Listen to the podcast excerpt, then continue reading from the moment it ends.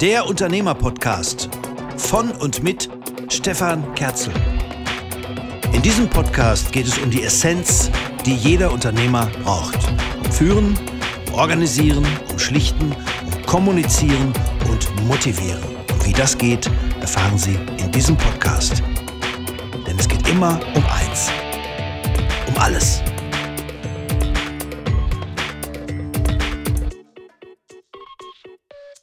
Hand aufs Herz. Welcher Chef schafft es, in völliger Dunkelheit Tausenden von Mitarbeitenden Führung, Vertrauen und Ziele zu vermitteln? Ja, ich weiß, das fragen wir uns jetzt alle. Aber da gibt es ein super Beispiel, nämlich die Bienen. Von denen können wir uns echte Scheibe abschneiden. Von Bienen lernen heißt Siegen lernen. Der Bienenstaat als Beispiel für Organisation, Kommunikation und Führen. Ich arbeite ja als Organisations- und Unternehmensentwickler und oft ist der Klassiker in einem Unternehmen nicht die Frage, wie geht etwas, was ist der Unterschied zwischen einem Stehbolzen und einem Innengewinde? Oder wie legen wir die Dachpfannen richtig aufs Dach? Oder wie pflanzen wir die Stauden richtig rum ein? Oder was ist der Unterschied zwischen der Einkommensteuer und der Umsatzsteuer, also diese Fachfragen, darum geht es in den meisten Fällen in Unternehmen nie, sondern es geht immer um die klassischen Herausforderungen, wieso kämpft eigentlich der Innendienst gegen den Außendienst? Und wieso weiß weiß die linke Hand nicht, was die rechte macht. Und wie kriegen wir den Senior oder die Seniorin aus der Firma raus, dass der Senior endlich seinen Führungsstab, die Seniorin, an die nachfolgende Generation übergibt. Und da können wir wunderbar von Bienen lernen. Das, was für uns als Laien von außen wie ein Gewusel aussieht, wenn ich also in einen Bienenstaat gucke, dann läuft da alles durcheinander. Nur bei genauerem Hinsehen stellen wir fest, das ist ja alles ganz anders. Hier ist nichts zufällig, hier ist alles durchorganisiert, es gibt klare Strukturen. Und das erinnert immer an ein berühmtes Zitat von Albert Einstein. Chaos ist eine Struktur, deren Abläufe wir noch nicht verstanden haben. Und genau so empfinden wir, wenn wir in dieses Durcheinander eines Bienenstaates schauen. Weil bei Bienen ist alles durchorganisiert, alles strukturiert, alles organisiert, nur eben auf die ganz spezielle Art und Weise, wie Bienen das eben machen. Und das Tolle ist, wenn es uns sich im ersten Moment nicht so erschließt, wie wir uns das vielleicht vorstellen, die Bienen sind ein Erfolgsmodell der Evolution. Die machen das seit 100 Millionen Jahren. Hier ist nichts zufällig. Noch älter sind zum Beispiel die Ameisen, die sind 400 Millionen Jahre alt. Und von diesen Insekten lernen heißt Siegen lernen. Wir können uns daran orientieren, wie machen die das denn? Denn keine Biene fliegt einen Meter umsonst. Jede Biene kennt ihre Aufgabe. Alles ist strukturiert und durchorganisiert.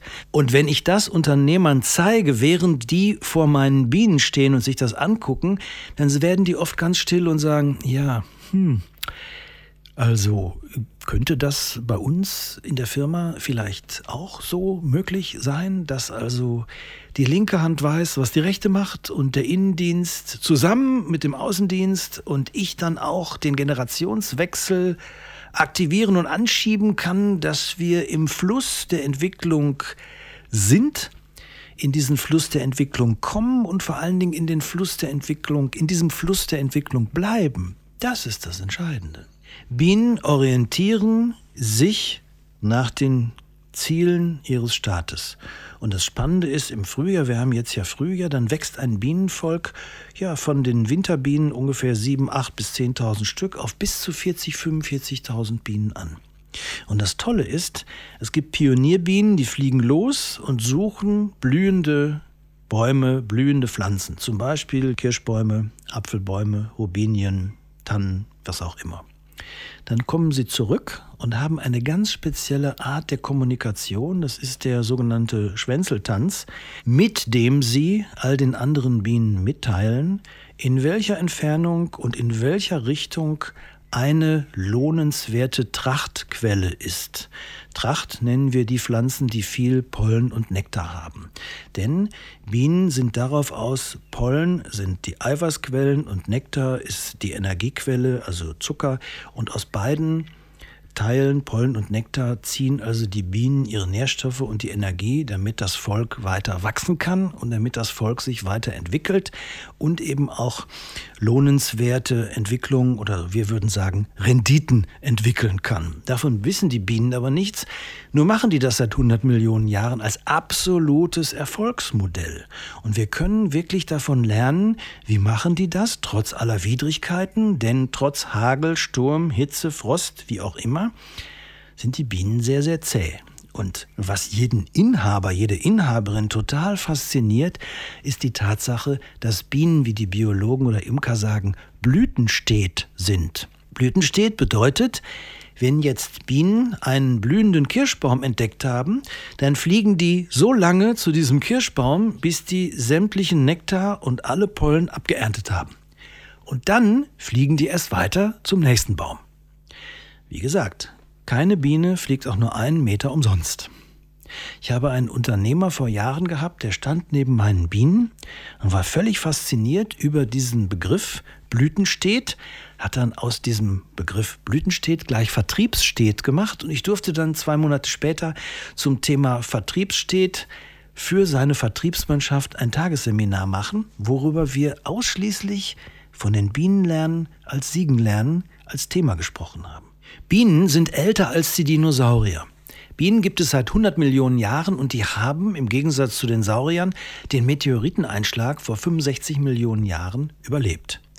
Das heißt, Bienen sind ein Musterbeispiel für Darwins Regel der Evolution und Regel des Lebens, anpassen oder absterben. Wir wissen ja, heute fressen nicht die Großen die Kleinen, sondern die Schnellen die Langsamen. Und die Bienen waren und sind die Angepassten und die Dinosaurier sind an ihrer eigenen Größe ausgestorben. Das heißt, davon können wir unglaublich viel lernen. Unglaublich viel lernen, auch was die äh, Organisation im Unternehmen und im Bienenstock betrifft. Jede Biene kennt ihre Aufgabe. Ob das Brotpflege ist, Wassertransport, Klimatisierung, Trocknung des Honigs, Versorgen der Königin, Kommunikation, das Sammeln von Pollen und Nektar. Von dieser Lebens- und Kommunikationsleistung können sich vor allen Dingen Führungskräfte eine Scheibe abschneiden. Wenn bei mir Führungskräfte sind und sich die Bienen angucken und ich die dann frage, wie gut läuft es denn bei Ihnen? Wie gut, um auf das zurückzukommen, was ich am Anfang sagte, wie gut kommunizieren und arbeiten denn Ihre Mitarbeitenden bei völliger Dunkelheit? Wenn sie gar nicht sehen können, wenn sie sich auf die Instinkte und die Kommunikationsmöglichkeiten, die sie haben, verlassen können müssen. Und wie gut funktioniert Ihr Team dann als Team? Ist es, wie es so schön heißt, TEAM, toll ein anderer macht's? Oder im Idealfall TEAM Teil einer außergewöhnlichen Mannschaft?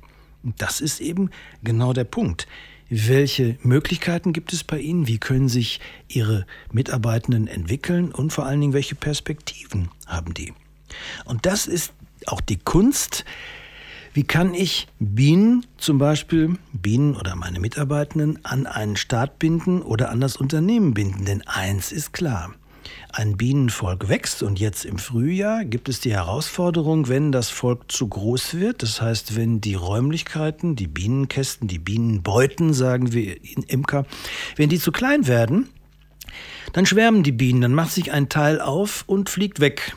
Das kann ich aber verhindern, wenn ich Ableger schaffe und die Bienen im weiteren Aufbau ihrer Struktur so beschäftigt sind, dass sie gar nicht auf die Idee kommen, woanders hinzufliegen.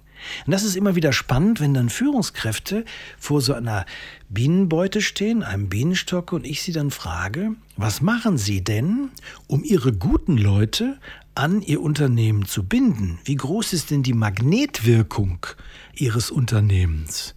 Denn wir wissen ja heute, die Guten im Unternehmen, die gehen zuerst und die anderen bleiben.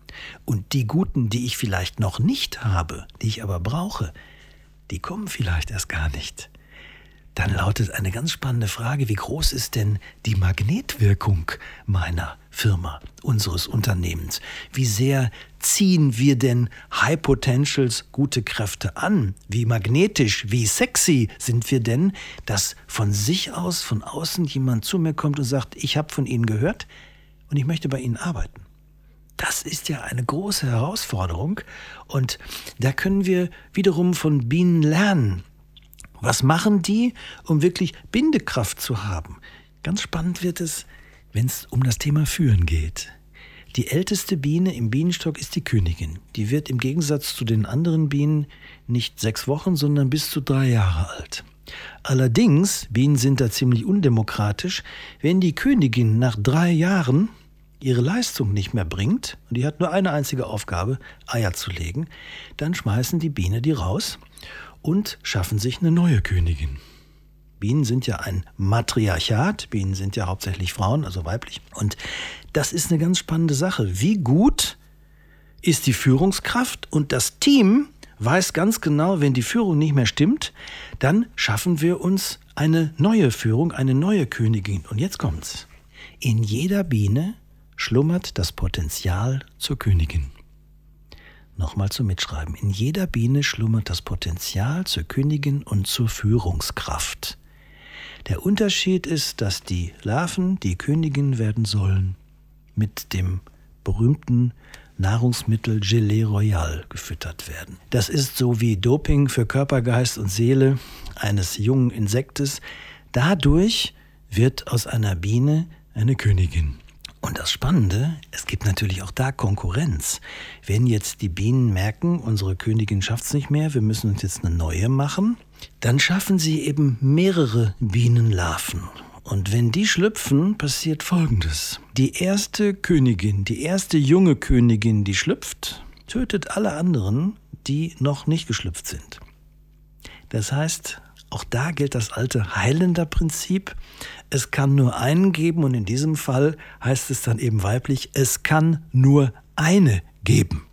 Und auch das bringt viele Führungskräfte zum Nachdenken, wenn ich sage, was würden denn Ihre Mitarbeitenden so sagen, wenn sie ihre Führungskompetenz beurteilen? Wie groß sind denn die Bindekräfte für Sie ans Unternehmen oder wie viele Mitarbeitende gibt es, die sagen, am liebsten würde ich die Chefin oder den Chefin zum Mond schießen? Auch da gilt der Satz, von Bienen lernen heißt Siegen lernen. Auch da ist der Bienenstaat ein Beispiel für Organisation, Kommunikation und Führen. Jetzt sind Bienen natürlich völlig undemokratisch und sehr, sehr archaisch. Wir müssen ja jetzt die Chefin oder den Chef nicht gleich killen. Nur, wir können eben genau uns überlegen, was muss passieren, dass wir im Staat leistungsfähig bleiben und dass alle, vor allen Dingen auch Chef und Chefin, ihren Aufgaben gerecht werden. Und noch eine Sache. Das heißt immer, ja, aber Bienen sind die denn nicht gefährlich und ähm, die Bienen stechen doch und ich habe Angst vor Bienen. Wir brauchen vor Bienen, und in diesem Fall spreche ich ja von Honigbienen, wir brauchen keine Angst dafür zu haben. Wir Menschen sind für Bienen vollkommen uninteressant. Eine Biene sticht nur aus einem einzigen Grund, wenn sie Angst hat und sich bedroht fühlt. Jeder, der bei mir ist, der wundert sich, ja, du hast doch gar keinen Schutz. Wieso machst du das denn nicht? Ich sage ganz einfach, ich gehe langsam hinter meine Bienenkästen, dann räuchere ich ein bisschen, um die Bienen damit zu beruhigen, dann öffnen wir den Bienenstock, die Bienenbeute. Und dann können wir sehen, die Bienen fliegen auf. Und wenn ich nicht gerade nach Bananen rieche oder ein sehr stark duftendes Aftershave oder Parfum habe, dann interessieren sich die Bienen überhaupt nicht für uns. Nochmal zur Erinnerung, Bienen haben zwei Orientierungen, Pollen und Nektar. Es wird auch immer wieder verwechselt zu den Wespen. Bienen interessieren sich weder für Cola, noch für Fleisch, noch für Kuchen, noch für irgendwelche süßen äh, Getränke oder Lebensmittel oder sonst wo. Ausschließlich Pollen und Nektar. Wenn ich mich um meine Bienen kümmere, brauche ich dafür Ruhe und dann brauche ich dafür Zeit. Sonst merken Bienen, dass ich hektisch oder dass ich unkonzentriert bin. Das ist total spannend. Ich arbeite eben ohne Imkerschutz. Wenn ich so hinter ein Bienenvolk gehe und klappe das dann auf und bin schnell und raschelig und klapperig, dann spüren die Bienen das. Ich kann das wirklich am Ton der Bienen merken. Wenn ich morgens hinter ein Bienenvolk gehe ne, und habe Ruhe, dann spüre ich dieses ganz normale, ich öffne den, das Bienenvolk, die Bienenbeute, dann höre ich so dieses, dieses normale Gesumme, die Bienen fühlen sich wohl, die Bienen fühlen sich nicht bedroht und ich bin für die Bienen relativ uninteressant. Wenn ich da aber mit Hektik mal dazwischen gehe, mal eben so schnell, mal eben gucken, bevor ich dann von A nach B fahre und dann mal eben einen Blick da reingeworfen habe und glaube, das mache ich jetzt mal eben zwischen Tür und Angel, dann passiert Folgendes. Dann hört sich das so an. Ich klappe dann den Bienenkasten auf und dann geht also der Ton der Bienen nach oben und dann spüre ich sofort, wenn ich jetzt den Deckel nicht wieder zuklappe, dann fange ich mir ein paar Stiche ein. Diese Erfahrung habe ich dann schon gesammelt und auch in dieser Hinsicht heißt es, von Bienen lernen heißt Siegen lernen. Konzentrieren wir uns auf das, was anliegt, hören wir auf, fünf Sachen gleichzeitig zu machen, dann ist der Erfolg mit an Sicherheit grenzender Wahrscheinlichkeit gegeben. Denn auch in diesem Fall heißt es, von Bienen lernen heißt Siegen lernen. Und in diesem Fall ist auch der Bienenstaat wieder ein Beispiel für Organisation, Kommunikation und Führen.